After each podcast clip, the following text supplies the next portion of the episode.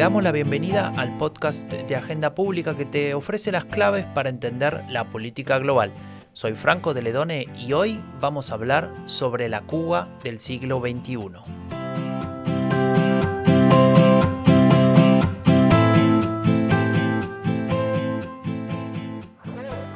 por fortuna para todas, la revolución llegará de verdad al poder.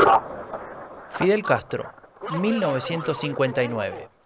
No, no, en este episodio no vamos a hablar de aquel momento. De hecho, cuando se habla de Cuba, nuestras asociaciones mentales nos llevan rápidamente a, a, ese momento, ¿no? A la revolución, a los discursos de Fidel Castro, aquellas imágenes que ya tienen más de 60 años. Lo que queremos es poner el foco en la Cuba actual, partiendo desde otro momento histórico, uno sobre el que venimos hablando en los últimos episodios y que afectó especialmente a Cuba. Se ha proclamado que el socialismo debía perfeccionarse, pero ¿es acaso abandonando los más elementales principios del marxismo-leninismo que puede perfeccionarse el socialismo? ¿Por qué las llamadas reformas tienen que marchar en un sentido capitalista? Diciembre de 1989. La Unión de Repúblicas Socialistas Soviéticas va camino a la desintegración. Cuba queda frente al fin de la historia. ¿Cómo se ha enfrentado el régimen cubano a esta situación? ¿Cuál ha sido el desarrollo político en la isla durante los últimos 30 años? ¿Cómo ha conseguido mantenerse pese al embargo y al mismo tiempo pese a las protestas de la población? Y lo que tal vez sea aún más importante, ¿qué podemos esperar de Cuba en los próximos años? Lo discutimos con Janina Welp, la coordinadora editorial de Agenda Pública. Hola Janina, ¿cómo estás? Hola Franco. Efectivamente, hoy vamos a hablar de Cuba, mirando un poquitito hacia atrás, pero sobre todo ocupándonos del presente y del futuro. Cuba había intentado un desarrollo económico propio a mediados del siglo XX, pero no funcionó. Lo hizo en un contexto extremadamente adverso. Recordemos que en las décadas del 60 y 70 lo que más abundaba en América Latina eran los golpes militares, que protegidos por Estados Unidos buscaban impedir el avance del comunismo. Como consecuencia fatídica, y no es la única en la lista de errores de Estados Unidos, ocurrió lo contrario, y la isla, Cuba, aislada, entró a la órbita de Moscú. En 1972 firmó su adhesión al Consejo de, de Ayuda Mutua Económica, el CAME, que agrupaba a las naciones que integraban el bloque soviético. Se convirtió entonces en la proveedora de azúcar, níquel, cítricos, pescados, a cambio de petróleo, maquinarias, equipos e infinidad de mercaderías que esos países enviaban a la isla.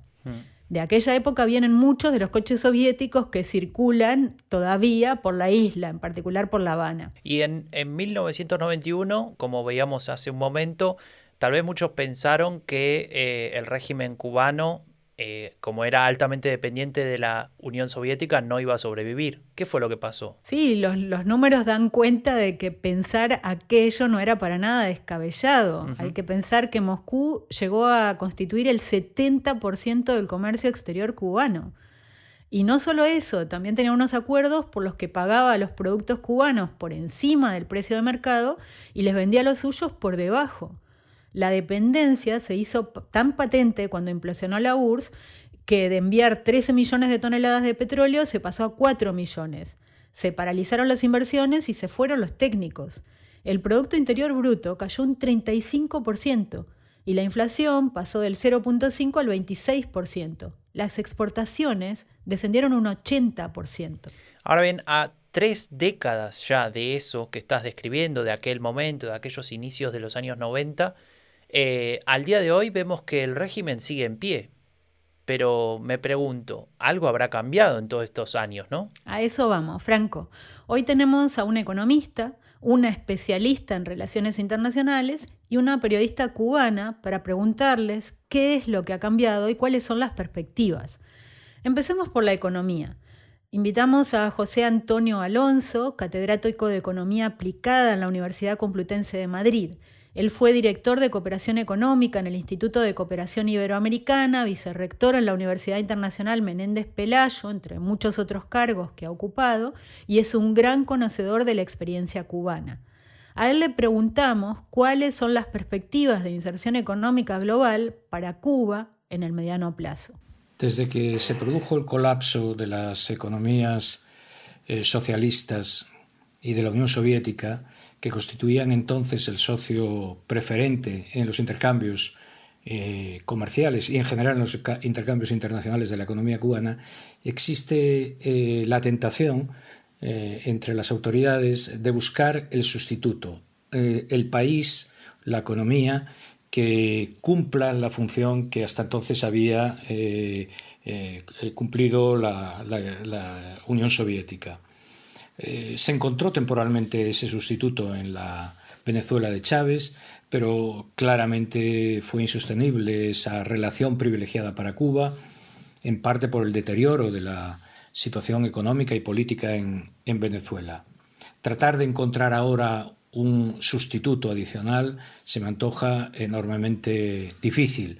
Yo no creo que exista la posibilidad de encontrar un socio que se comporte como la Unión Soviética se había comportado en, eh, el pasado, manteniendo unas relaciones eh, eh, de dependencia y de privilegio para la economía cubana en el ámbito internacional. Por tanto, haría muy bien Cuba en tratar de tomar conciencia de que debe prepararse para ejercer una competencia en los mercados de acuerdo con las reglas de competencia que existen en los mercados internacionales. Tiene algunas ventajas comparativas, sin duda la más indiscutible es la que se relaciona con el turismo. El turismo además es un sector que es, eh, digamos, eh, sus inversiones son eh, de, corta maduración, por tanto inmediatamente eh, deriva de, eh, derivan de ellas rentabilidades y eso puede ayudar en el tránsito durante este periodo difícil para la economía cubana. Pero además de, descansar en el, en, la, en el turismo es necesario también buscar nuevas fuentes de ejercicio competitivo y para eso es necesario para empezar eliminar las regulaciones que en estos momentos atan, eh, traban las posibilidades competitivas de la economía eh, cubana en otros sectores, incluidos aquellos de mayor contenido innovador, como puedan ser el que tienen que ver con los productos farmacéuticos. Aunque he de decir que eh, soy relativamente escéptico acerca de las posibilidades eh, de ejercicio competitivo en ese sector, que es altamente regulado, muy oligopolizado a nivel internacional y donde existen muchas trabas para abrirse espacio en los mercados internacionales. Creo que a Cuba esas trabas le, le supondrán un obstáculo importante eh, y por tanto digamos veo con, con cierto escepticismo esta, esta posibilidad aunque no hay no cabe desecharla las dificultades de inserción que, que describía recién el profesor Alonso seguramente también tengan que ver con, con el bloqueo, con el embargo, ¿no, Janina? Sí, así es. Creo que hay acá tres elementos que es importante tener claros sobre la mesa, ¿no? Por un lado, la alta dependencia económica que ha tenido Cuba, primero de la Unión Soviética y posteriormente de Venezuela, que ya no puede proveer. Y Alonso nos decía que difícilmente puede aparecer un actor eh, con, con, esa fuerza eh, y dispuesto a ayudar a la, a la isla. La segunda, la cuestión interna que vamos a seguir analizando con él. Y la tercera, que es la que destaca Franco, que es la dimensión internacional. Eh, sobre esto le preguntamos a Susanne Gratius, eh, le pedimos a ella que nos lo aclare. Ella es profesora en el Departamento de Ciencia Política y Relaciones Internacionales de la Universidad Autónoma de Madrid y colaboradora de Agenda Pública, y nos explicaba lo siguiente en relación a si tenemos que hablar de bloqueo o de embargo. En cuanto al embargo o el bloqueo de Estados Unidos hacia Cuba, es casi una posición ideológica decir embargo, que normalmente lo decimos los europeos, Estados Unidos, Canadá, o bloqueo, que es el término que utiliza La Habana. Eh, podríamos decir que más bien es un embargo, ya se cumplen 60 años de este embargo proclamado por Kennedy en su momento y bueno, eh, se ha ido ampliando por las sanciones extraterritoriales en los años 90, la ley Helms-Burton, y eh, por las restricciones de Trump que Joe Biden ha mantenido hasta el momento. Bueno, más allá del término que se use, a 60 años de su implementación, cualquiera diría que no consigue sus objetivos. Eh, yo creo que políticamente no tiene mucho sentido seguir esta política del embargo porque ha consolidado el régimen cubano, eh, que ya lleva en el poder desde 59 sin ningún cambio, bueno, con un cambio post, eh, al post-castrismo, pero digamos la política eh, evidentemente ha sido de embargo un absoluto fracaso, sobre todo porque se ha convertido más en una tradición, en un acto de hostilidad, por supuesto, que en una política, ¿no? Así que la mayoría de los americanos también rechazan ese embargo. Eh, la Unión Europea y España cada año se posicionan en contra de este embargo de Estados Unidos, solo Israel apoya la posición de Estados Unidos. Y bueno, y la Unión Europea y también España, sobre todo España, optaron por una política de acercamiento, compromiso constructivo con Cuba y por eso firmamos un acuerdo de diálogo político y cooperación en el año 2016 que sigue en vigor. Así que es más bien este contrario, no de hostigamiento y sanciones, sino de diálogo incluso en derechos humanos con Cuba. Los países de América Latina eh, y, y, del Caribe, bueno, una parte se pronuncian o están a favor de Cuba, depende un poco del asunto. Eh, hay un bloque ALBA donde está Venezuela, Bolivia, Cuba, Nicaragua, que eh, votan casi en todas las eh, ocasiones contra Estados Unidos.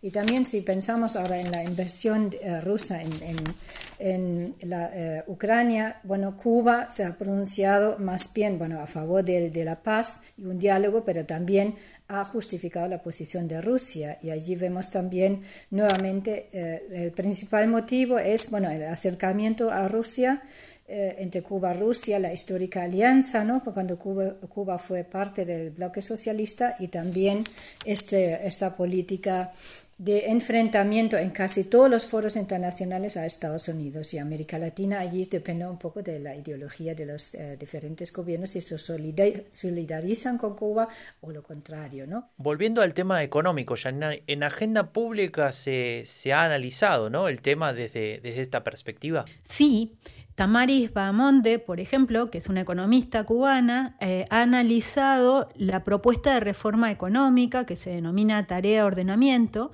y que tiene su origen tanto en la crisis económica como en los reacomodos políticos al nuevo escenario internacional y en particular tras la muerte de Fidel Castro unificación cambiaria, mayor apertura a la propiedad privada e inversión privada, ajustes de precios, incremento de pensiones, son algunas de las claves que señala Bahamonde. Dos cuestiones que quisiera destacar de su análisis son, por un lado, que lejos de los enunciados, las reformas están produciendo mayor desigualdad, que es algo que atenta contra el principio básico, eh, en teoría, de los objetivos del régimen cubano. Y la otra, que no están funcionando en tanto reformas económicas paliando la crisis. En uno de sus trabajos recientes, publicado en el marco del Foro Europa-Cuba, José Antonio Alonso ha explicado el fracaso de las reformas por variables institucionales. Sobre esto nos decía lo siguiente. Toda reforma económica eh, lleva aparejada una reforma institucional. Eh, digamos, las instituciones son las que marcan los incentivos y las penalizaciones que guían la conducta colectiva, las interacciones sociales también en el ámbito económico y por tanto si se quiere que esas conductas se alteren es necesario también que se modifiquen las instituciones. En Cuba existe una enorme inercia institucional, una resistencia al cambio institucional que fundamentalmente tiene eh, orígenes eh, políticos eh, y está asociada al riesgo que se supone que una reforma institucional puede generar en los equilibrios de poder y por tanto mm, en el miedo a que un cierto cambio institucional, en principio controlado, pueda convertirse en el detonante de otros cambios ulteriores de difícil seguimiento y control. Eh, y esto es lo que hace que, en Cuba exista enorme resistencia para avanzar de una manera más resuelta en los cambios institucionales que favorecerían esos procesos. Lo hemos visto muchas veces a lo largo de las reformas, en todo lo que tiene que ver, por ejemplo, con la regulación del sector privado, se ha hecho a cuentagotas, se ha hecho con restricciones sucesivas, y, incluso con avances y retrocesos en el proceso. Lo hemos visto también con la regulación de la inversión extranjera. Finalmente eh, se ha liberalizado más ampliamente, pero después de todo un proceso largo y un proceso también con, con avances y retrocesos en la, en la regulación. Y lo vemos eh, de nuevo también en la eh, regulación monetaria, en la política, eh, digamos, de, de, ir hacia la unificación monetaria debe ir aparejada, en mi opinión, de una política más clara de diálogo y de negociación con los organismos financieros internacionales para que de alguna manera respalden a la economía cubana en este proceso de transición. Y hay miedo a hacer eso y a los riesgos que supone y a las señales que pueda emitir acerca de cambios ulteriores que no se está seguro que se quieran dar. Y esto indudablemente eh, supone un problema para conseguir mejores resultados eh, en la reforma eh, de la economía cubana. La dimensión política y la dimensión económica, en lo interno y en lo externo. Eh, José Antonio Alonso resaltaba este problema o este obstáculo que supone la inercia institucional, la resistencia al cambio, que tiene un origen político.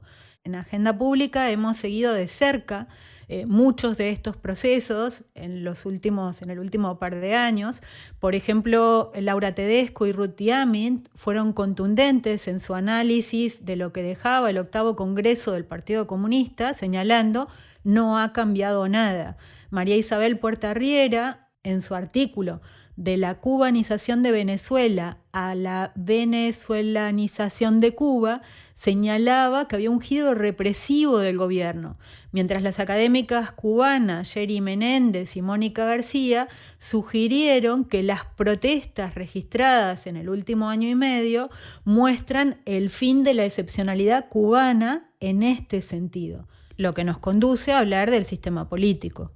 En los últimos episodios hemos definido a China como una autocracia, a Rusia como un autoritarismo hegemónico, a Turquía como un autoritarismo competitivo, y lo que yo me pregunto ahora es cómo vamos a definir a Cuba en este episodio. No, Cuba se define a sí, a sí, misma, ¿no? las instituciones cubanas, como las de una democracia popular, pero lo cierto es que funciona como un autoritarismo bastante cerrado. Por ejemplo, la Asamblea Nacional del Poder Popular de Cuba que tiene las atribuciones de un órgano legislativo, tiene más de 600 miembros electos directamente por cinco años. No hay partidos, así que las postulaciones son individuales en cada circunscripción. La mitad de quienes se pueden postular son propuestos por el electorado, la otra mitad por los comités de defensa de la revolución y otros grupos afines. Se les otorga a los candidatos eh, o sea, la población recibe una lista en la que tiene que marcar a quién prefiere y la candidata o candidato para conseguir el cargo tiene que obtener 50% de apoyos, con lo que el poder en realidad está en vetar, pero no en elegir. Puede ocurrir que queden puestos vacantes. Pero entonces, para que me quede claro, ¿la gente puede o no puede elegir a las autoridades? La gente elige a las autoridades, pero en un marco muy cerrado, porque el poder está en el control de la lista, en quienes se pueden postular. Y las postulaciones se hacen, como te decía, a un nivel de la circunscripción, y esto después va escalando, y cuando se llega a las instancias de poder, ya la, la población no tiene ningún control sobre esto. Pero de vuelta, la cuestión está en el control de la lista, y las candidaturas tienen que ser aprobadas por un órgano del Estado. O sea, cualquiera podría argumentar que las democracias representativas, las candidaturas también se registran y también pueden ser vetadas. Y es verdad. Pero aquí las reglas en Cuba no son muy transparentes, tampoco muy claras y no se puede apelar. Entonces, la lista legalmente no pertenece al Partido Comunista, pero la elección presenta una ilusión de democracia sin partidos. Esto me lo apuntaba Felipe Gali de Carta Política en una conversación sobre este tema entonces, esa asamblea que mencionabas es la que elige al presidente, ¿no? Sí, esta asamblea es la que elige al presidente. Y ahí viene una anécdota que creo que es interesante para ilustrar eh, cómo funciona el sistema político cubano. En 2018 se elaboró una nueva constitución que fue aprobada en referéndum en el 19. Entre agosto y noviembre del 18 hubo un amplio proceso de participación ciudadana donde se reunieron más de 7 millones de personas. O sea, el 64% de la población cubana. Esto es único en el mundo. Yo estudio procesos de este tipo. No hay nada que se le parezca en ningún otro lado. Habrían eh, participado todas estas personas en más de 100.000 reuniones que tuvieron lugar en todo el territorio y también en el exterior. Eh, en estas reuniones hubo más de 700.000 intervenciones y eh, más de 9.000 propuestas. Claro, es, es, algo impresionante. Es impresionante. De hecho, vos escribiste en Agenda Pública sobre el tema, ¿no? Para el que quiera profundizar. Sí, escribí un artículo que se titula Cuba otra vez sopa, porque claro, decimos, una participación masiva, popular, impresionante, pero ¿qué pasa con todo esto? Ocurre, como, mencionábamos antes, para la Asamblea del Poder Popular, que esto de la ilusión democrática, porque todas estas intervenciones y propuestas de las personas posteriormente van siendo filtradas por grupos de trabajo de los que se desconoce la metodología y los criterios. un, ejemplo muy concreto de esto eh, se puede registrar alrededor de la elección del presidente, que justo me, mencionabas antes. 16.000 personas pidieron que se eligiera directamente o sea, como por votación directa en lugar de que sea electo por la Asamblea del Poder Popular. Y unas 500 personas, 575 según los registros, pidieron que se reintroduzca la referencia al comunismo en la Constitución que no estaba en el borrador que se había sometido a votación. ¿Qué ocurrió finalmente? La elección directa no se introdujo, fue ignorada por completo, ni siquiera hubo un debate sobre el tema, y en cambio sí se reintrodujo la referencia al comunismo. Una, una última pregunta, Janina, para terminar de cerrar este tema del sistema político en Cuba. ¿Se puede decir que existen mecanismos de democracia directa en Cuba? ¿De participación, quiero decir? Sí, bueno, ahí también tenemos una buena cuestión, ¿no? Porque si hablamos de una democracia popular, como se autodefine la cubana, cabría esperar que la ciudadanía tenga unos mecanismos para intervenir directamente. Y hay mecanismos, pero no son de intervención directa. Por ejemplo, la iniciativa ciudadana, a diferencia de lo que ocurre en, países como Suiza o Uruguay, donde se pueden juntar firmas y votar directamente y aprobar legislación o reformas constitucionales, en Cuba es indirecta llega a la asamblea, no se puede tomar decisiones directas. Y lo mismo ocurre con la revocatoria. Hubo una reforma reciente eh, que establece la revocatoria, la revocación del mandato, para todas las autoridades cubanas. Pero sin embargo, ¿quién puede revocar al presidente? Las autoridades que lo rodean. ¿Quién puede revocar al gobernador? Las autoridades, no la ciudadanía. Entonces, eh, clarísimamente hay una distancia enorme entre esta eh, ilusión democrática, popular, sin partidos, y un control férreo del aparato sobre las decisiones que se, se, toman en el sistema político. Sin embargo, en los últimos tiempos hemos visto que ese pueblo ha tenido la necesidad de expresarse en las calles, ¿no? Con las protestas. La palabra libertad es una de las que más se repiten en Cuba, pero pocas veces con este significado. Es la primera vez que tantos cubanos salen a las calles de La Habana a protestar contra Pero para centrarnos en esta última cuestión, que habla de la dimensión más política y social, tenemos a Jessica Domínguez, que es periodista cubana en El Toque, un medio independiente en Cuba, sector sobre el que también hemos publicado artículos muy interesantes, como uno de José Hassan Nieves, y nos decía eh, lo siguiente en relación a las protestas del 11 de julio. Las protestas fueron excepcionales porque era muy improbable en el contexto cubano, a pesar de que las condiciones y el malestar general estuvieran latentes desde hace tiempo.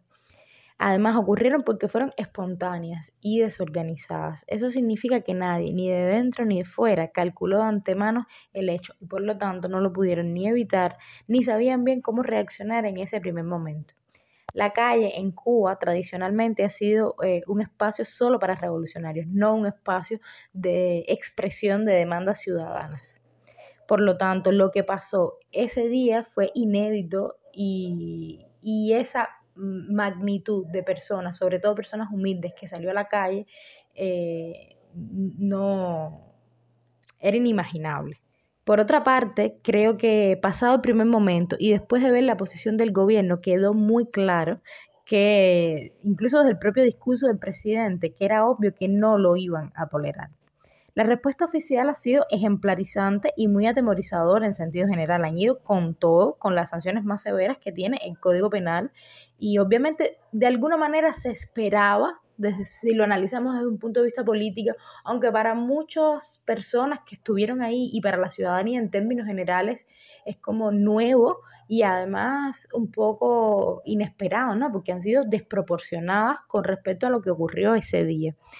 Yo, sin embargo, creo que a corto y mediano plazo sí les, les va a ser funcional, porque la gente tiene miedo y, eso eh, contiene otras expresiones. Si bien las causas por las cuales las personas salieron a la calle no han sido resueltas, las maneras en que las personas lo van a expresar en el futuro, pues probablemente sean un poco más contenidas, digamos, a mediano plazo. Aunque a largo plazo eso obviamente tiene otras consecuencias de eh, desgaste y de mm, reacción ciudadana inconforme ante lo que está ocurriendo en el país porque evidentemente no se han resuelto los problemas. Justamente sobre, sobre ese desgaste que mencionaba Jessica Domínguez, le queríamos preguntar si ella pensaba que estas protestas y obviamente la posterior represión de aquel 2021 termina teniendo un efecto negativo, un efecto que erosione la legitimidad del régimen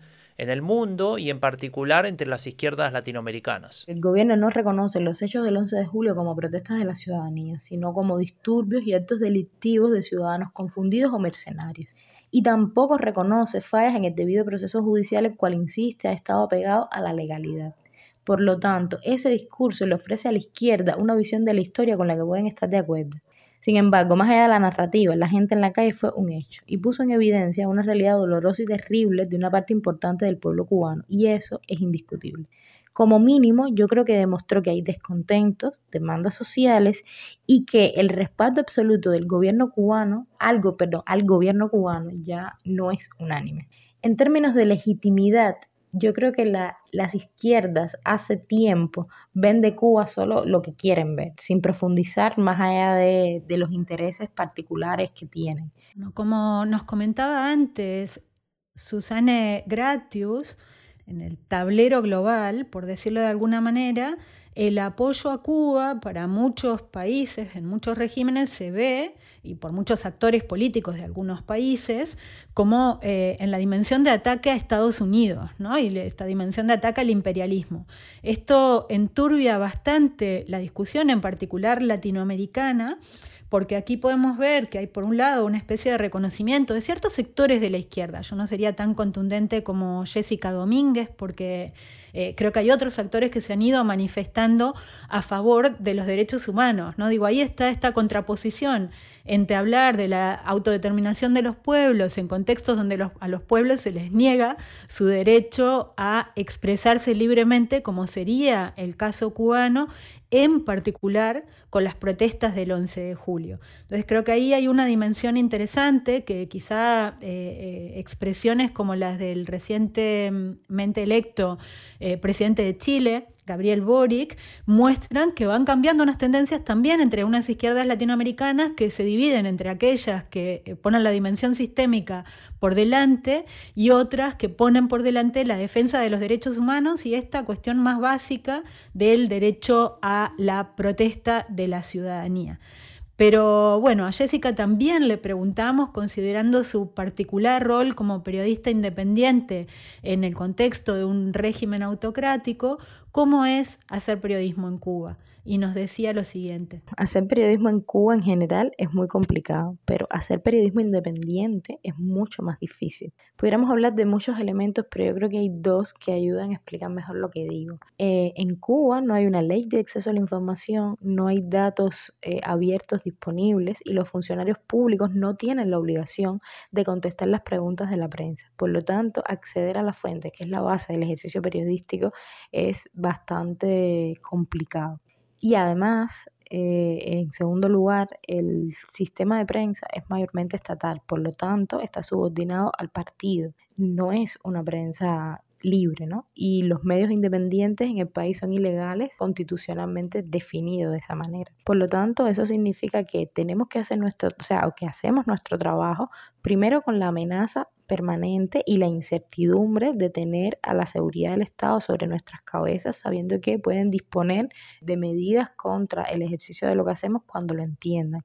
Y por lo tanto tenemos que encontrar fórmulas mucho más creativas para hacer periodismo, partiendo de una lucha por nuestro derecho a existir y contar historias en primer lugar. Y además sabiendo que próximamente se va a reformar el Código Penal, lo cual le da completa libertad al gobierno de usar la ley de manera discrecional, como siempre hacen, para apresarnos solamente cobrar por nuestro trabajo. Eso hace que, que el trabajo sea difícil desde Cuba y además todo un reto para poder contar las historias que además entendemos que es nuestra obligación con la ciudadanía cubana porque no se puede solo tener una, una visión de la historia, además de que la gente lo vive, sentimos que es nuestra misión contar la otra realidad. Un gran desafío para el periodismo y para los y las periodistas en Cuba poder ejercer su profesión y poder eh, difundir la información. Así que con esto le damos el cierre a este episodio sobre Cuba, pero vos, Janina, seguramente tenés una última reflexión para hacer. Sí, Franco, una pequeña reflexión. Escuchábamos durante el episodio a Fidel Castro en uno de sus históricos discursos en el que señalaba que eh, no se podían abandonar los elementales principios del marxismo-leninismo para transitar hacia un sistema capitalista. Lo que tenemos hoy es que Cuba está transitando aunque de una manera muy particular, hacia la apertura, hacia un sistema capitalista, y sin embargo no está haciendo la transición política, ¿no? Hay un férreo control del gobierno que eh, impide el ejercicio de las libertades más básicas, como nos señalaba Jessica Domínguez, y una fuerte inercia institucional, una resistencia al cambio que tiene eh, mucho más que ver con un régimen enquistado en sí mismo que con unos principios idealizados, sobreidealizados, eh, democráticos, eh, de los que está muy alejado. Escucharon a Janina Welp, la coordinadora editorial de Agenda Pública. Le agradecemos mucho a Susana Gratius, a Jessica Domínguez y a José Antonio Alonso por la colaboración en este episodio. Y no te olvides, visita agendapublica.es Suscríbete a nuestros newsletters, al podcast también en tu plataforma favorita y nos vemos en dos semanas con el siguiente episodio del podcast de Agenda Pública que te ofrece las claves para entender la política global. Soy Franco de Ledone, hasta la próxima.